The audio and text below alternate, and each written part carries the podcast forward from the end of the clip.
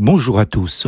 Nous intitulons notre méditation Quand Dieu bénit, personne ne peut maudire. Mais plus on accablait les Israélites, plus ils devenaient nombreux et envahissants, au point que l'on éprouva de la haine pour eux. Exode 1, verset 12. Nous connaissons l'histoire du peuple de Dieu, Israël.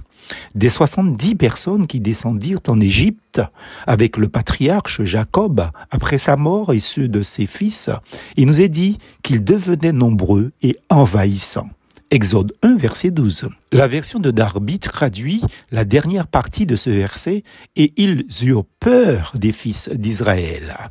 Donc la tactique du diable est de susciter un pharaon haineux, type du diable de Lucifer, qui essaiera d'anéantir le plan de Dieu pour Israël en voulant contrôler le peuple par l'esclavage. Une sorte de persécution allant à l'infanticide pour un contrôle des naissances, puis par meurtre des adultes, mais comme le disait le roi David, ce que tu bénis, ô Éternel, est béni pour l'éternité. 1 Chronique 17, verset 27.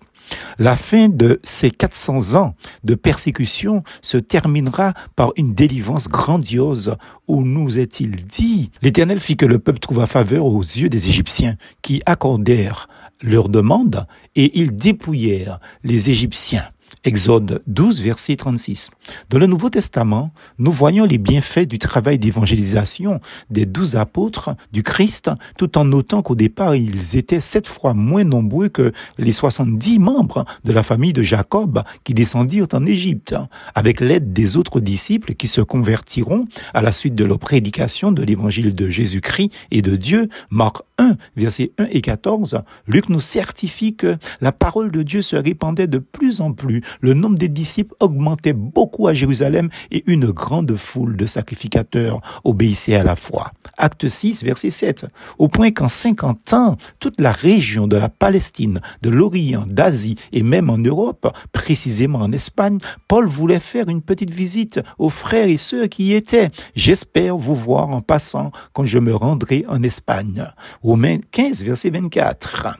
Sans oublier l'Italie. Le centenier ayant trouvé un navire Alexandrie qui allait en Italie nous y fit monter. Acte 27, verset 6. Et ils sont bel et bien arrivés à destination, puisque Paul s'exprime ainsi, lorsqu'il est venu à Rome, il m'a cherché avec beaucoup d'empressement et il m'a trouvé. De Timothée 1, verset 17. Sous-entendu, à Rome, en Italie.